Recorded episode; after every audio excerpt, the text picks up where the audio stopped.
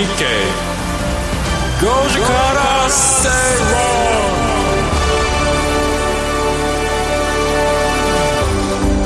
論6月12日月曜日時刻は5時を回りました。皆さんこんにちは。吉崎誠二です。こんにちは。アシスタントの内田まさです。梅雨入りしましたねしましたね。もうねザ・梅雨みたいな天気ですね東京は。なんかね外に出ると湿気に全身が包まれる感じ？ねあのちょっとべ汚いか。ちょっとベタっとオーラがなんかあるよね。あります。じとっとした感じ、ね、じとっとオーラね。そうなんですよ、ね、そうそう今日ね、うん、まあ、朝あるところでねえー、まああの傘を、うん、まあ、人が多いところで傘をちょっと置いて、はい。えー、あとビニール傘だったんですけどそれを置い置きました。そしてちょっと、えー、10分20分打ち合わせしました、はい、戻ってきたら傘がない、うん、あれ？と思ってです、うん、まあビニール傘あるあるじゃないですか。まあそうですよね、はい、だってどれが自分のか分からなくなりますもん。であれないなと思いながら大体僕迷うの嫌なんで大体角の端っことか、はい、なんか分かりやすいところに置いてるんですけど分かります分かります。そこになかったんですよ。あのあれ？と思って置いたとこ確かこの場所だったのになと思ってなかったあそしてまあまあいいやと思ってまあいいやこれよくないこれちょっとよ くないかもしれないけど、まあ、ちょっとこっちこっち持って帰ろうと。違うビニ傘をね。はい。やりますよ。ね、まあいや。やらない？これでやるって言ったら問題ですよね。でまあまあそうしたわけ。そしたらそしてでちょっとそこがあの、えー、交通機関がバスしかないところだったんです、はい、でそ歩いて5分か5分ぐらいのところにバス停に、まあ、電話したりとか、まあ、ちょこちょこ用事をしつつ、まあ、どうかな。歩いたら数分なんだけど56分かけてバス停に行ってバスを待ってました、うん、はい、でビニール傘をちょこっとバス停の横に、えー、かけて、はい、ちょこんとかけといてそれで僕はもう引き続き電話とかしてたらちょっとまさかのまたなくなった系ですか？違う違う違う。そこにふとある方がヒューってやってきて、はい、そのビニール傘をあ自分が持ってるビニール傘をそこに置き僕が僕があの拝借した拝借？っていうか代わりに持ってきたビニール傘を持ってスーッといっちゃったんですえー新しいのに変えていくっていうことじゃなくて。それ俺のじゃねえと多分彼は思ったわけですよ。で僕はビニール傘ってそんな違いあるかって思いながらですね。えー、でももともとは吉崎さんのやつを誰かが持っていったわけでしょ？そうそうそうで吉崎さんが誰かのを持ってきたわけだけれども。じゃあもともとの人があこれ吉崎さんの持ってきちゃった。あ吉崎さんそこで喋ってる僕その知り合いでも知り合いでも初めて会った人ですけど誰も知らない人ですから。えっと思って横にですねちょっとご年配の、まあ、おば様、はい。まあまあまあ、おばあちゃんみたいな人がは？みたいな顔してそれを見てるわけ。その光景を。で僕もえ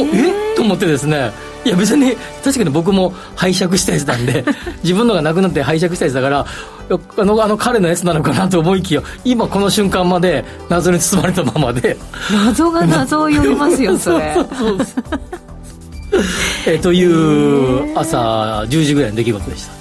ほどね。そんなことあるんですね。もうそれでもあこれはよくないなと思ってですね。あのすぐその傘はなんかこれちょっと縁起悪いと思ってちょっと横にあの捨てまして。それで。ダメですよその場に置いてきちゃ。それは置いてませんちゃんとあのあの会社に行って会社の近くでもあの処分し、ね。うん、すぐに僕は折りたたみ傘を買って 今手元にここには折りたたみ傘がここにはほら折りたたみ傘本当だ新品だ。新品が。あるということで。あれ、ね、謎でしたね。不思議な感じあれですね。なんか謎に包まれましたね。包まれますそうですね、まあ、いろんなことがありますな。でもビニール傘ってなかなかなくならないんですよね。なんかあの普通の傘って私よくなくしちゃうんですけど、うん、酔っ払ってどっかに置いてくるとかね、うん、ビニール傘だけはなかなかなくならないっていう不思議もあるんですけどね。これもあるあるじゃないかと。ずっとあるっていう。ビニールでもうその時決めたのはちょっとビニール傘持ち歩くのやめようと思って。うん。このあそそのその出来事からなんかね30分ぐらいええええでずっとね頭の中に確かに。クエスチョンマークがずっとずずっとあってですね。なんとなくざわざわしますね心が心がざわします。何があった？もちろんあのその方が間違えて持っていったんなら俺が間違えたからあんたも俺のやつ持っていったでしょと。なんで交換しとくね。うんうんうん、だったら一言声かけてよかもしれへんし、はい、勝手に俺の持ってきやがってと思うなら僕に対して怒ればよかったと思うんですよ、ね、勝手に持っていかないでくださいよって言えばよかったんだけど、うん、一言も言わずにですね瞬間入れ替えのようにささって入れ替えてどっか行っちゃいましたしかもつけてきたっていう。どうやって僕を探したのかってそうですよね、えー、いや全てが謎ですね謎です、ね、もう。なので今喋って忘れることにしましょうここですっきりさせる。た だでもでもただよく多分よくないこれあの傘が戻ってきたらビニール傘がなくなってて。まあ、まあちょっとちょっとこっち行こうか。あるよね。ね外ほら外をみんなうんうんってうなずいてるじゃん。これ強制的にうなずかせてません？あれない？ほら首振ってますよ。こっちはうんうんって言ってるけど。何ですか？今多数決取ってる？今 スタジオの中で。スタジオの中スタジオの外は見てない人もいるけど見てる人は 2対1で、はい、あるあるって言ってますよ。私もじゃあこう首振っときますよ。2対 2, 2対2結論出ません。結論出ません、はい、そしてリスナーの方々にもモヤモヤをね伝染させた罪がありますよ。吉崎さんそれ。はいなのであのもう金輪際。金輪際。あのもしももしもビニール傘を持っていてなくなした日には、はい、あそこになかった置いた場所なかった時は僕が次の傘を買おうと決めましたそうですよ、はい、持ってきちゃダメ でダメよ。でも多分ラジオ日経のこの入り口の傘置き場もいっぱいありますよビニール傘あそこにも。あの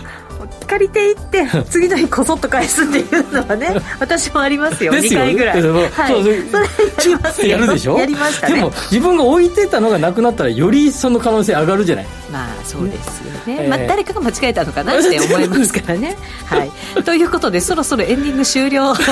エンディングじゃない？オープニングそうそうそうエンディングじゃない。オープニングはい。今日はツイッターね皆さんにえっ、ー、とね今日あのお本編の中で、はい、えーと、住宅の購入選ぶポイントをなんかね、うん、やるんですよねあ違うのかな、まあ、それにそれに関わったことをやるのかな、うん、はい、なので皆さんが住宅を購入する時もしくはまあ借りる時でもいいかな選ぶポイント教えてください、はい、というテーマなんです。ちょっと待っていくビニール傘にちゃんと名前書けばいいんじゃないかと。そういう人いますよね政治三条って書けと。政治三条って書いて そうそうそう。あとほら輪ゴム巻いてる人とか結構いますよ。いりますよ、うん、テープとか。ねそうそうそうそう。朝のねあのあの古川ちゃんってディレクター、はい、古川ちゃんはなんかシール貼ってるみたいなんで。あま、か かつて一度勝手にビニール傘持っていこうと思ったら古川ちゃんがひゅっと「あそれ僕のですよ」とかって シール貼ってるでしょって言われたことがあります。そうですよね。もうまだその話続くっていう感じの雰囲気になってきました外は。はい。そろそろ終了したいと思います。本編この後スタートしていきます。それでは進めてまいりましょう。この番組はココザスの提供でお送りします。Radio Nikkei 5時から正論さてここからは経済マーケットニュースフラッシュでお届けしましょう。まず最初のニュースです。ゼネコン大手4社の工事採算が悪化しているということです。赤字が見込まれる際に計上する工事損失引当金は2023年3月期に1700億円を超えるということでこれ過去10年で最大になったということです。資材高で原価が想定より膨らんだためということですがこれらの案件では工事完了時の利益がゼロになるため今後の採算悪化を招くことになります。人件費も上昇傾向にある中新規受注時の価格の引き上げが焦点となります。これは最近よく聞きますね。あのまあ、いわゆる、まあ、ゼネコンに限らずですね、まあ、工事請負会社、はい、これはハウスメーカーもあの住宅工事請負会社とも言えるわけですので、うんはい、あのいろんな、まあ、建物を請け負って建ててる会社ではこのえー、まあ、利益率の悪化ですよね。これって、受注した時は、まあ、これぐらいの金額でになるじゃないですか。うんうん、その、こう、作ってる間にどんどん物の値段が上がっていってしまって、採算が悪くなるそうですね。ですね。はい、まあ、もちろんですね、事前に、えー、見積もり段階で、まあ、例えばこのトイレを使ってとか、はい、それが、あの、最初に買ってるものもあると思うんですけれども、まあ、セメントを使って、鉄筋を使ってあると思うんだけど、うん、まあ、とはいえですね、後期、まあ、すごい大きなビルなんかでいうこと長くなりますから、そうですよね。その間にどんどんどんどんですね上がってくればですね、えー、当然、えー、利益を圧迫していくと、まあ、ももともとある程度の上昇を見込んで、えー、契約契約工事請負契約を結んでるんでしょうけれども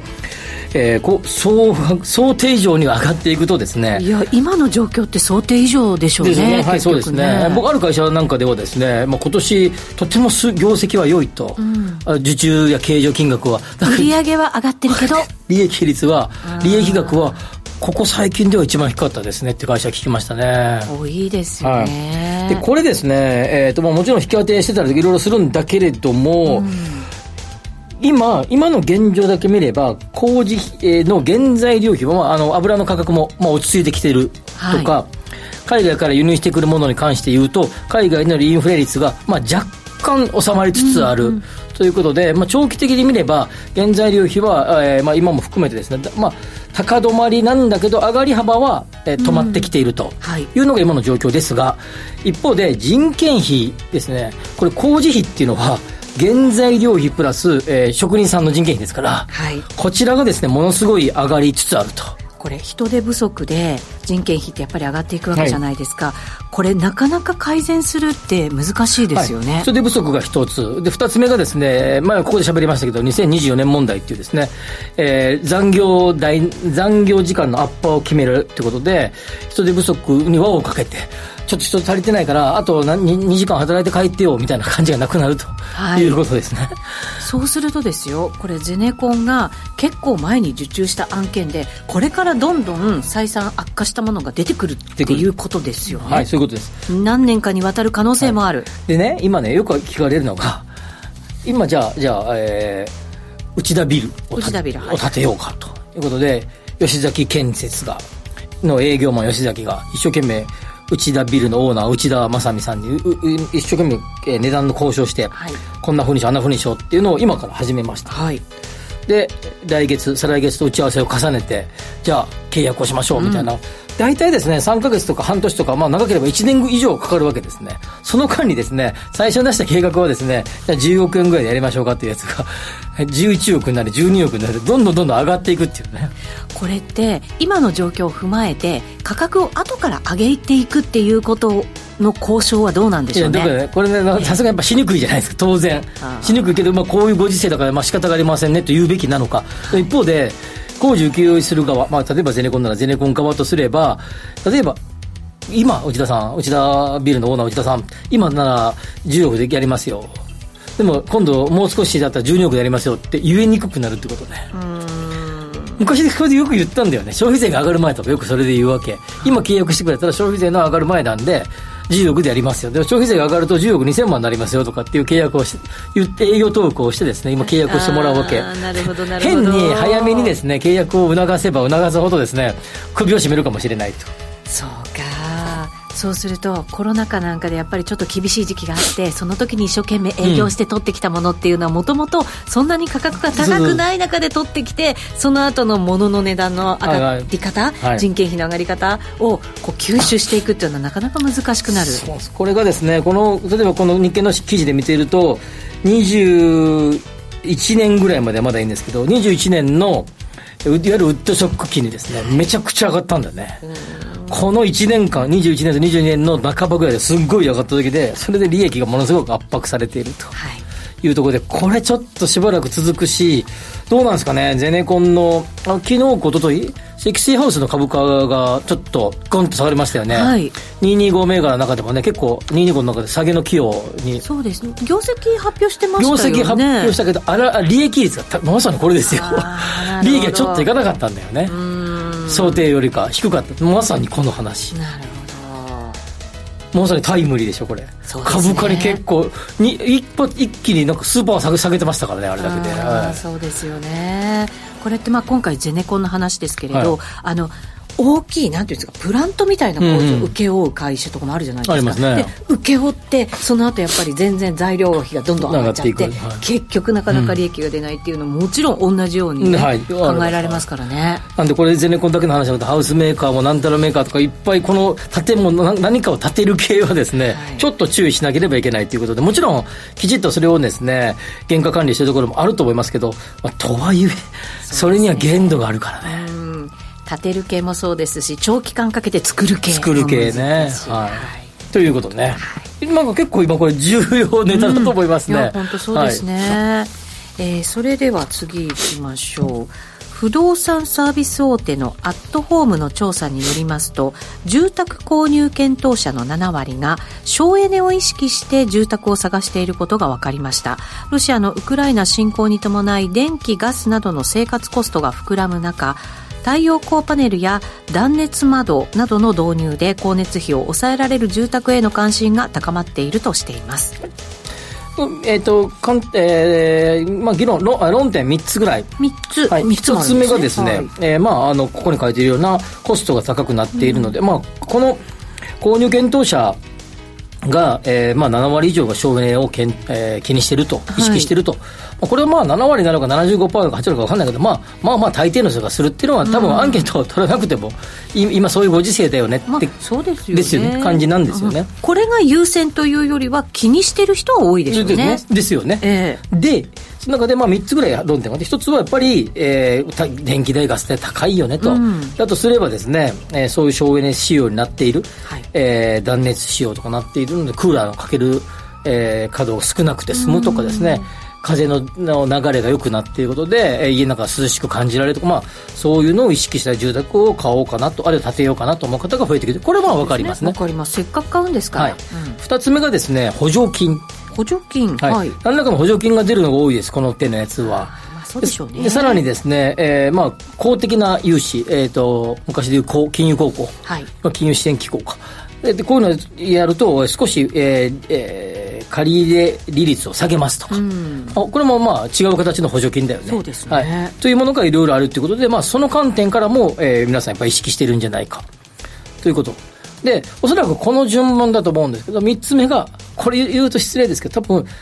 エコとか環境が一番というよりもですね、今の2つが多分1番、2番で、はい、多分3本にエコみたいな話だと思うんだよね。地球環境、SDD、SDD 関係ないか、地球環境がどうとか、はい、脱炭素とかっていうのはもちろん、意識している人もいっぱいいると思いますが多分順位でいくと今の3つでいくと3番目ちゃうかなとい。うように思いますがうちはどう考えますか？その通りだと思います。いや自分に置き換えてね考えるとそうかなと思いますね、はい、なのでこれはですねなんか省エネ意識して住まい探しエコじゃよりも、はい、まあ、まあお金という認識が強いなというふうに思いますね。大事ですよね。また大きい、ね、お金を払わなきゃいけないものですから、はい、余計にね。ただねあのこういうお金とかあの補助金とかそういうですね、えー、ので誘導していくのはやっぱ大事だと思うので、はい、ただすべての東東京とかの住宅にはとか建物にはこの後太陽光パネルが乗ることになりますからね。そうなんですよね。飛行機で今3時から、えー、6時か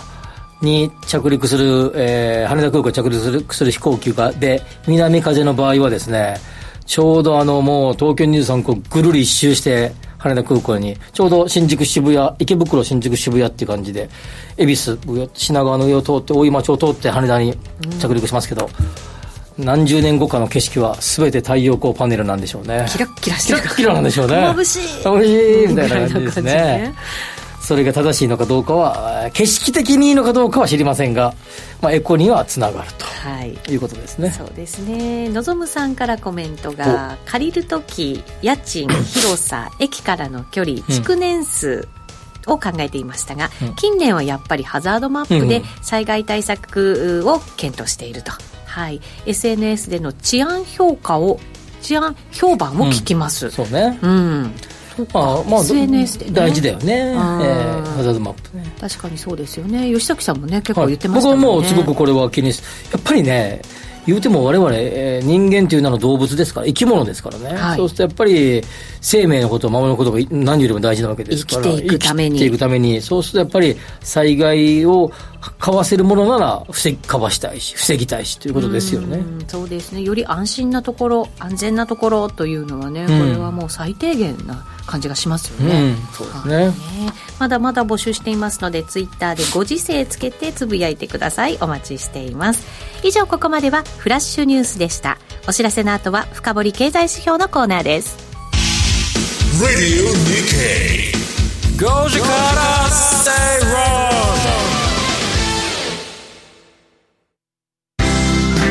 人生100年時代あなたはどんな人生を描きますか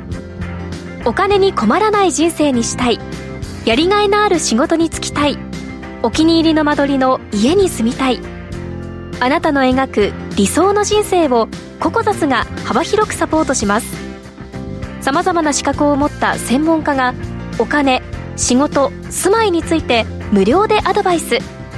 一緒に豊かでワクワク生きる未来を作りましょう。詳しくは番組ウェブサイト右側のバナーからココザスホームページをチェック。ドクター DJ 現役の医師がリレー方式でディスクジョッキーを務める音楽番組ドクター DJ 懐かしの曲から最新曲ポップスからクラシックまで。心に残る音楽をご紹介します。毎週月曜夜11時45分から。Radio Nikkei Doja Cat Stay Wrong ラジオ日経では吉崎誠二の5時から正論をお送りしています。この時間は深掘り経済指標のコーナーです。その前に高見さんからのコメントが、住まいを買ったことないから何とも言えないけど Y ならとりあえず交通や生活インフラ重視かなときました、今晩の晩飯、うん。小松菜とニラを使った何かときゅうりをキムチだれに即席漬けにしてみた。酒がうまそうだよね。飲める飲める何杯も。いいですね。ねお腹空いてきちゃいましたけど、ね。ビニール傘の話でいくと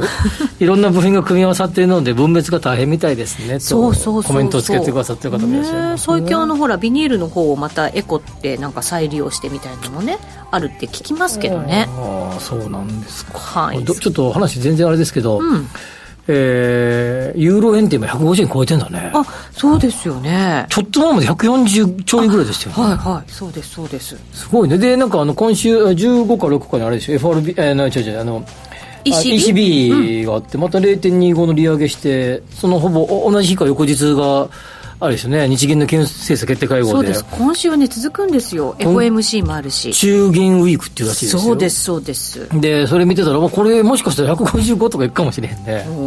ね。どうなんでしょう。ユーロ円ね。今ね直近で見ると150円25銭26銭あたりですね、えーはい。すごいですね、まあ、ドル円は多分、まあ、この後もしかすると FOMC 上げないかもっていう憶測がね、今、強いですよね。一旦据え置きして、ええもしかしたらその後またやるんじゃないのっていう見方もね。ですよねはい。なんか今週は為 為替が騒がしそうな1週間ですな。ね、それによってまた株もどう動くかね、うん。まあ、日経平均もね、今日も強かったですもんね。うん。うん、日銀の金融政策決定会合もありますからね。16か。そうです、はい、はい。すごいですね。まあ、16日、16日のお昼ぐらいか。そうだと思います、えー金曜日の昼、はいえー何してるかな？ね私マーケット見ちゃうなと思いますけどねそうですね。僕もちょっとパソコンの前に座ってるな。はいと思います。さてここからは深掘り経済指標のコーナーですが、今日は人口移動と賃貸住宅需要の見通しについてということです、えっと、2022年の1年間の人口移動が23年の2が1月終わりぐらいに発表されましたけど、はい東京都にですね1年間に他県他他の都道府県から転入してくる割合って全人口何パーセントぐらいかしご存知ですか？ええ？ざっくりどれぐらいの人が東京に引っ越してくるか。1年で？1年で。転入するだけね。もちろん出ていく人もいますけど入ってくる人の実数。えー、どれ何パーセント？全体の人まあ、まずじゃあどれぐらいの人数と思いますか？東京東京都ってざくってまあ1379万人ですよ。1万人ぐらい？1年間に来る人そんなことしてたら賃貸住宅なんか需要は全然できないんじゃない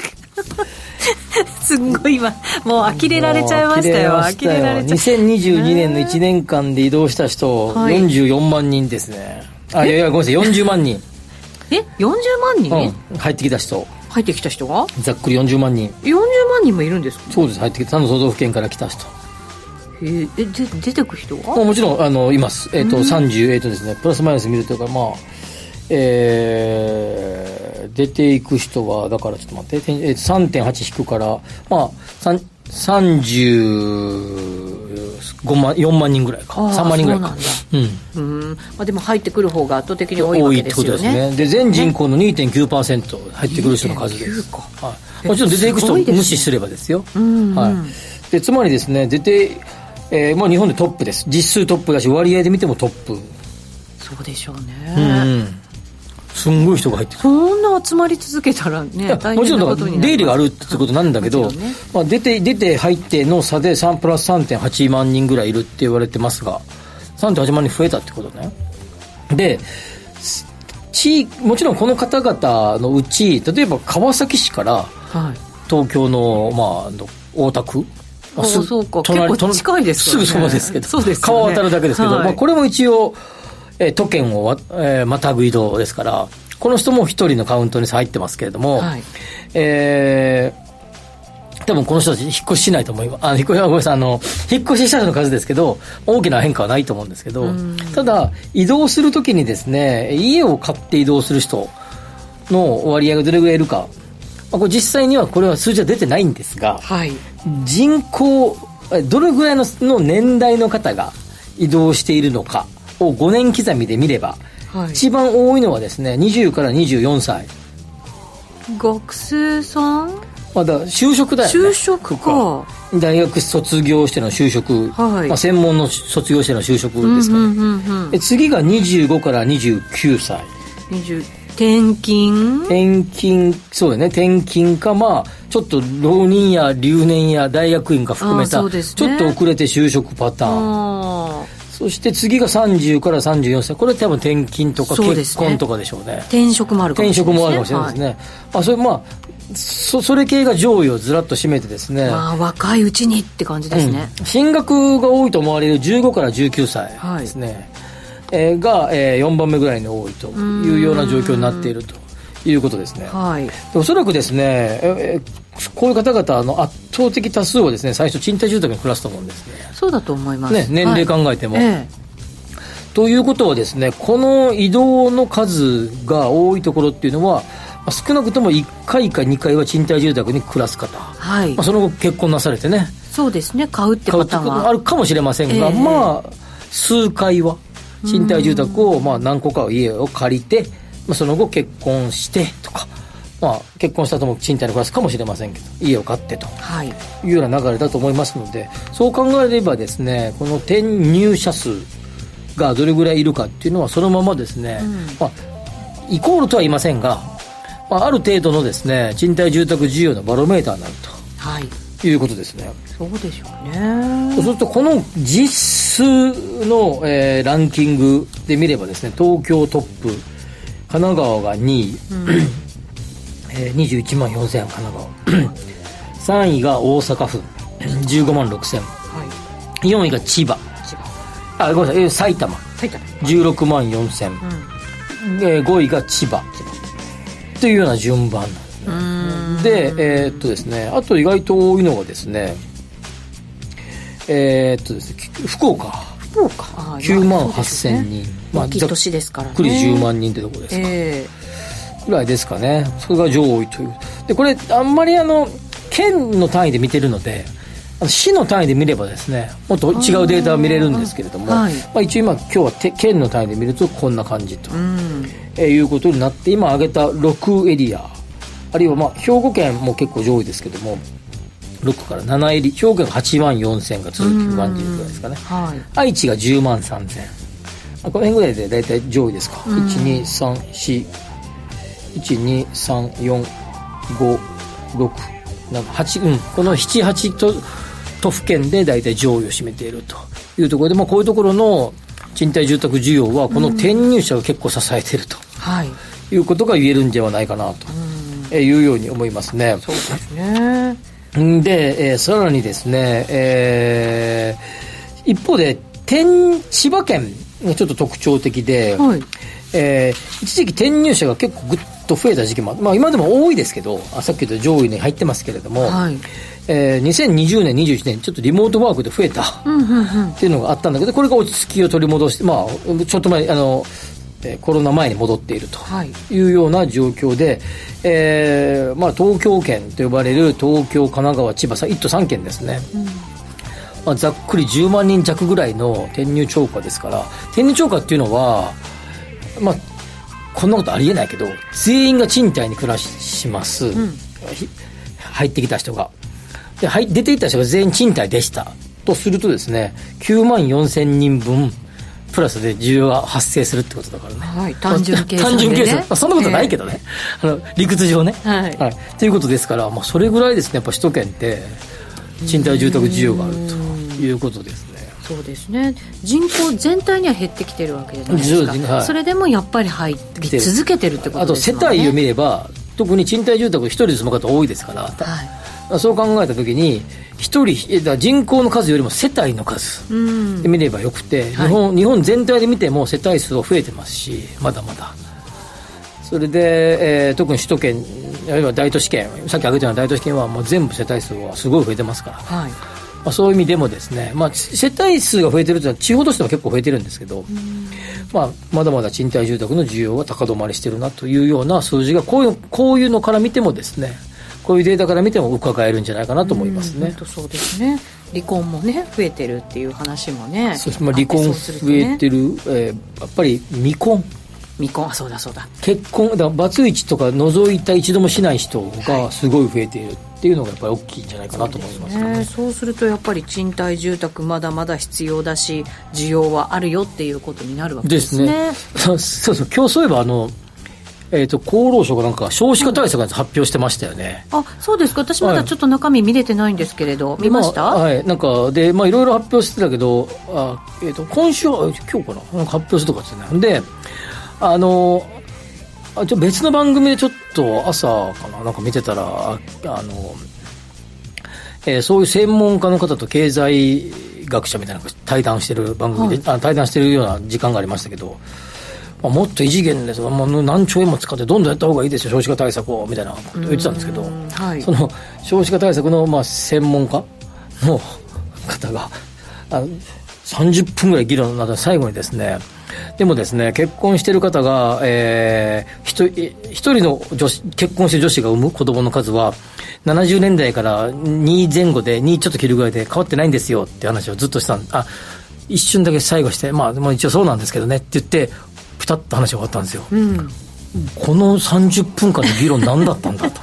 つまり、だったら結構、あの、少子化じゃなくて消母化少ない母のかって話、違い、まあ、ほん本当なんですけど、と。じゃあ、この議論を最初から消母化をどう改善するか、必死した方がよかったんじゃねと思って聞いてました的が違う。的が違うって話をしてましたけど、まあまあ、それ置いといてですね、まだ改めてやればいいですけど、はい、ただ、あの、少子化が、えー、全体の人口を減らしていることは、まあ、もちろん間違いなく、でこの方々が今、今年なんか70万人台の出生数になりそうですが、はい、えー、17、8年経てば大学生大学に進学し、そしてその方の多くが、えー、賃貸住宅に住む可能性が出てくる。先ほどの数字見れば、二十歳ぐらいで移動する方多いですから、20代で。二、十、数年後には、えー、そういう、もう、その世代はだからこの 5, 5, 5, 年5年刻みの世代が平均80万とすると400万人しかいないってことですからね。そうですよね、まあ、僕らの頃なんて僕は段階ジュニア世代ですけど200万人ですから。2学年分ですから。桁変わっちゃいますもんね、はい、5, 5学年分と2学年分ですけど40%ってことでしょ？6割減ってことですからね。そうですよね。5年世代で見れば。だからあとはだから一人の人たち単身世帯が増えたとしてもですよ、うん、ここのやっぱり一番大きな層がな、まあ、少なくなっていくっていうのはやっぱり全体に影響を与えるわけですよね。はいで考えた時にやっぱり都市部とかあるいは例えばさっきちょっと言いかけたけど北海道の中での札幌とか、はい、ああいうそのエリアの中心地みたいなところがやっぱり今後の賃貸住宅需要の主戦場になってくる、ますますそうなってくることは間違いないんじゃないかなと思います、ね、そうですね、狭い範囲でね、うん、狙っていかなきゃいけないわけですね。狭いっていうか、札幌広いけどね。いやいや、東京もね、広いけど、ね、広いけど、ね、日本全体で見れば狭いけど。より一段とだから的を絞った感じで投資をしていかないとだめよっていうことになる可能性あります、ね、向こう15年後先を見据えるならばですね、はい、まあ短期間で転売するなら問題ないですけどね。5年ぐらいだったら。そうですね、はい、確かに人口減少ってやっぱりいろんなところに影響がね。いや大きいですよね。やっぱりもうどっかの、えー、かえ官僚経験者になった時あの静かなる有事って言ってましたねへえやっぱ今の日本であれじゃないですか。一番はまあ当然ねあの隣国からミサイルが飛んでくる、まあ、これが多分全国民が影響を及ぼす一番大きな出来事でしょうけど次これじゃないですか。やっぱ全国民がかんどうするか考えなきゃいけないこと。第2位。そうですね。まだなんか自分事として考えてる人の方が少ない可能性はねありそうですけどね。僕なんか毎毎月こういうデータをずっと追いかけてずっとこれ入力してますけどねえ。やっぱみるみるしてるもんね、ねまあ、そうですよね。10年ぐらい前からずっとやってますけどこれ。うん。やったなと思いますね。ねなんかそれグラフにしたの見るとちょっとゾッとしそうですよね、ね、はい、ということでございます、えー、ここまでは深掘り経済指標のコーナーでした。お知らせを挟んでワクワク人生ここザスタイルのコーナーです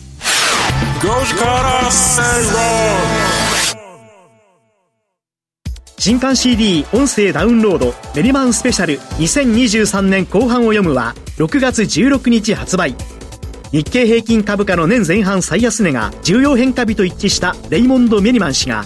先生学と独自のサイクル理論で年後半のマーケット世界情勢を大胆予測。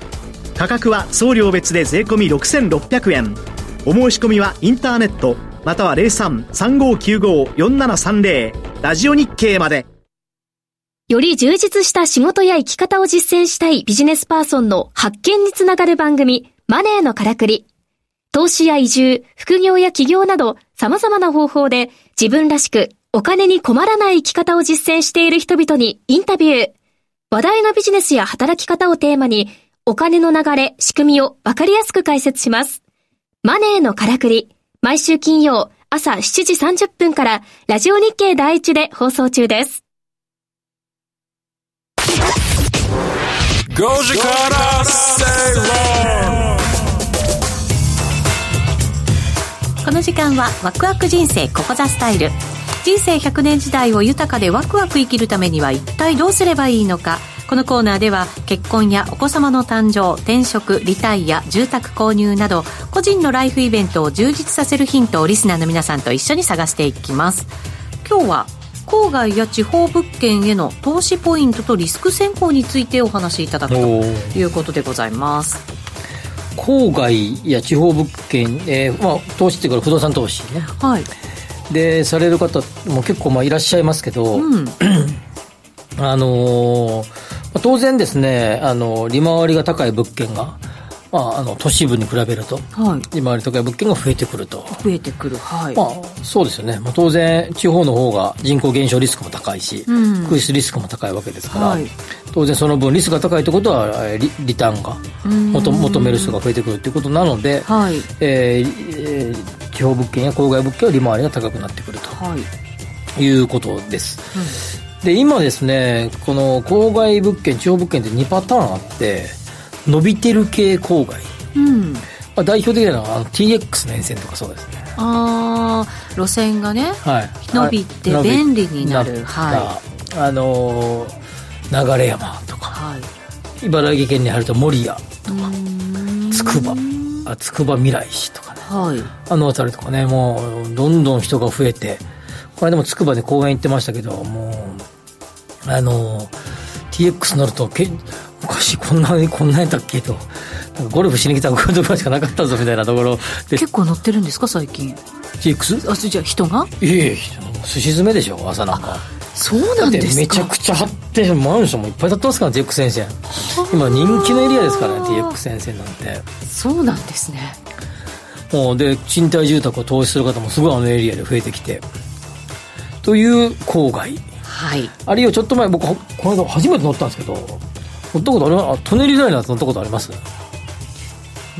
に日暮里とか？西日暮里とか？日暮里かないですね。車で走っててその脇を。はい、はい、そのだから路路線的なやつは見たことありますけど、あのー、線路。え駅とか？駅とか初めて僕も乗りましたけどあのあれですよね。ゆりかもめと同じあの、はい、運転手さんがいないやつね。そうですそうです。はい、はい、乗りましたけど。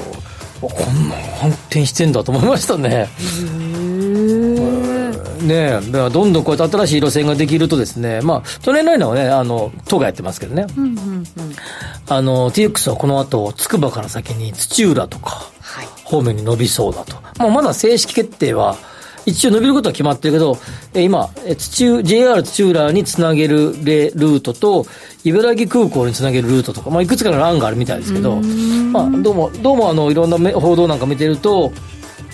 えー、土浦駅につなげるルートがまあ一番有力ではないかと言われてますが、はい、そうするともうそのエリアもまたですね新たなですね、えー、不動産購入する人が増えそしてそこには賃貸住宅需要も増え、うん、という流れになってくるっていうタイプの郊外もあると。はい。首都圏でいうと今みたいなところ、うんうん、で一方でですね、えーと、もう最近人口が減りつつある、はい、パターンの郊外。もあるでしょうね、はい、でここでよくあの僕のところにも友人とかもよく、まあ、結構プロのやつらがやってますけどかつてニュータウンでした、うん、もう、えー、こっちでいうと多摩ニュータウンとか、まあ、関西でいうと神戸とかですね。えー、と大阪の、えー、箕面とかあっちのとかあのあの日生ニュータウンのあたりとか、はいえーえー、今のちょ出てこなくなりましたね。あの下の方の 千え千里ニュータウンとかですね。いや結構あるでしょ、はい、なんとかニュータウン的なやつ、はい、中とかあのニュータウン昭和40年代ぐらいから開発されていたニュータウンの周りにですね賃貸住宅って結構建ってたけど同じ理屈ね TX と同じ理屈で新しく街ができてきたらその周りにえー、賃貸住宅が建っていくと、はい、それらがもうだいぶ古くなってきて建て替え期を迎えるか、まあ、まだまだメンテナンスすれば使えるみたいな中古物件が結構出てですねこういう物件が結構格安で売られてるのね。で意外とですねプロたち買ってるね。買ってるんですか？買ってる買ってる。地面だけでも十分価値があると。で入っていくあの家賃料でいい感じで利回りが取れるって。でこれは比較的これリスク先行っていう考え方なんだけど今後伸びそうなところだけじゃなくて今後推定するかもしれないけれどもうまくやれば、えー、高い利回りが取れる。これですね株式投資でもですねリスク先行っていうのはよく言われますけれどもこの手のですね今後どうなるかな若干疑問だけど短期間で十分回収が回収ってあの資金回収ができて元取れるなっていう物件に手を出してる方もいる。でそれはすごい安いところで買ってっていう、うん、こうそういうことではなく、えー、2 3 0 0 0万ぐらいで4個とか6個ぐらいで地面の価値で十分それぐらいあるってやつからね。でそれをですね買って、まあ、じ最終的には、えー、地面だけでも、まあ、も持てればいいかな。っていうような、はい。ちょっと若干だからプロデュースなんですけど、まあ、そうするとリスクは高くなるけれども、まあ、いいリターンがやることができる。なるほど。それはもうプロとして知識があるから判断できるもの、うんね、って感じですよね、はい、建物の知識と、えー、不動産の知識あの地価とかその知識が両方とも必要ということですね、はいで、冒頭に喋った、その沿線が伸びるとかっていうタイプの郊外のタイプは、これはリスク先行というよりも、長期のタイプなんですよ。長期？長期。明日すぐなんか上がる可能性って、もうほぼほぼゼロなんですね。ああ、なるほどね。長い期間かけて、はい、そのブランドが上がっていくみたいな感じ。上がっていく。だけど、上がりきった時に転売しようとしても、まあまあ、厳しくなってるかもしれないっていう。ここっちはですね郊外物件って比較的時給の見定めが大事なんで、ね、いつぐらいに買っていつぐらいに手放すかっていうのが大事ででこれ意外となかなか実はみんなあの今今なんていうかな分かりやすくてやる方多いんですけど、はい、来そうじゃないですか沿線がバーッと伸びたら。まあそうですよね、単純にね。単純にね。で、確かに、確かにおか、かなりの確率で来るんですよ、いい感じで。来る来るんで、やられたらいいと思う、あの、買われたらいいと思うんですが、いいと思うんですが、ただですよ。ただ、時期を、手放す時期を見誤ると、厳しくなる可能性もあると。そうですね。さっきあのほら人口とかずっと吉崎さん入れ入力してって言ってるでしょ、はい、そういうことをコツコツコツコツやりながら見極めていくしかないわけですもんね、はい、きっとね。コツコツ僕は入力してるってさっき言いましたけどあの僕の会社で あのアシスタントの方々が入力。吉崎さん自らじゃなくてね。僕も入れる時もありますけどほとんどしてないなるほど。嘘一応言いそうだなって感じ嘘嘘だと あのね社員の人が聞いてて私がやってるわよって言われるかもしれない。ちょっと嘘を訂正してきましたんで僕がやってる時もたまーにある。まれにあるけど。ということです。というところで、はい、えー、このまあリスク先行ってことなんで、まあ、期間っていうリスクとやっぱりこう見極めっていうリスク難しそう。はいどっちもありますので、はい、まあ、あの僕はどあのどちらもあのどちらも肯定的です。2つとも、はい、だけどあのしっかりとあのそういうアドバイザーにあのハウスメーカーさんとかね、ね、あのいろんなあのち、えー、不動産のアドバイス会社とか、えー、そういういろんな会社さん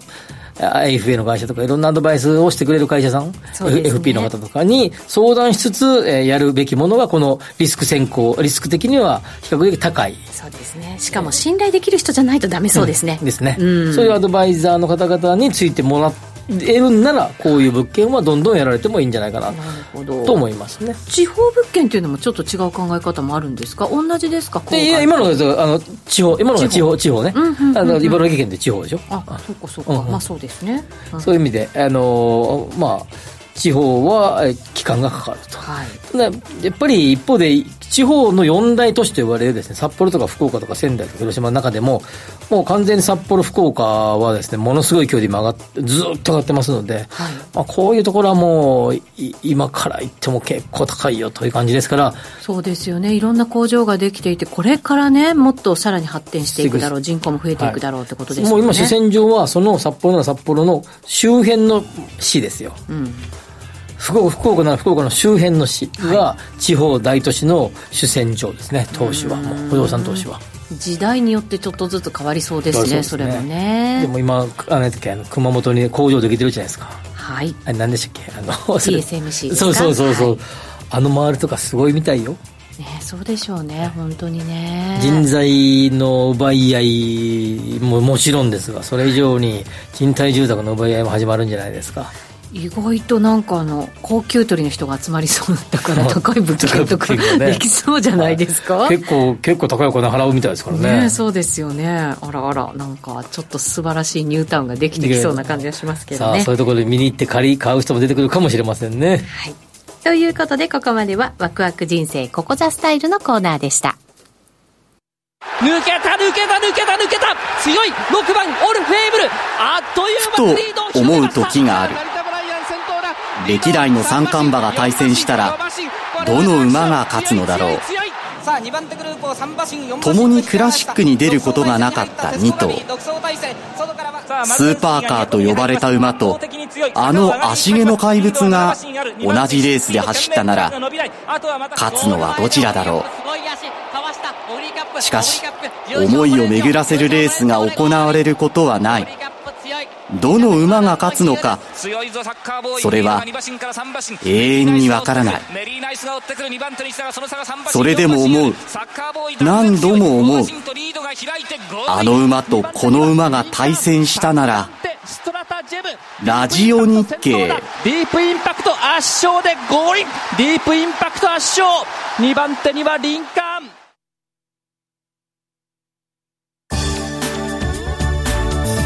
さて今日はどんなポイントで住まいを購入されますかというね質問をしましたけれども。ビニール傘の話じゃなかったんだな今日は。違うんですよ。もうビニール傘で始まってビニール傘で終わろうとしてるでしょ 石崎さん。ダメです。引き戻しますよ。はい。高見さん家の作りって意味ならとりあえずバリアフリー対応度の高さと、うん、大事だよね。ねもちろん、えー、搬入動線の広さなどとかこれ意外と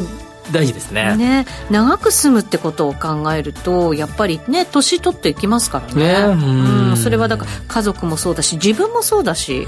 人にだから迷惑かけないような作りになってると、はい、なんか安心かなと思ったりもします、ね、搬入動線で意外とベッドが入らないとかねありますからね引っ越してね。あります。ねうちの家に引っ越す時入らなかったないろんなものが。やっぱね。大変でした。高級な家具を持ちすぎなんじゃないですかうちは田舎から引っ越してきて だからなんかサイズが違いますよね。ねそれ結構問題ですよ。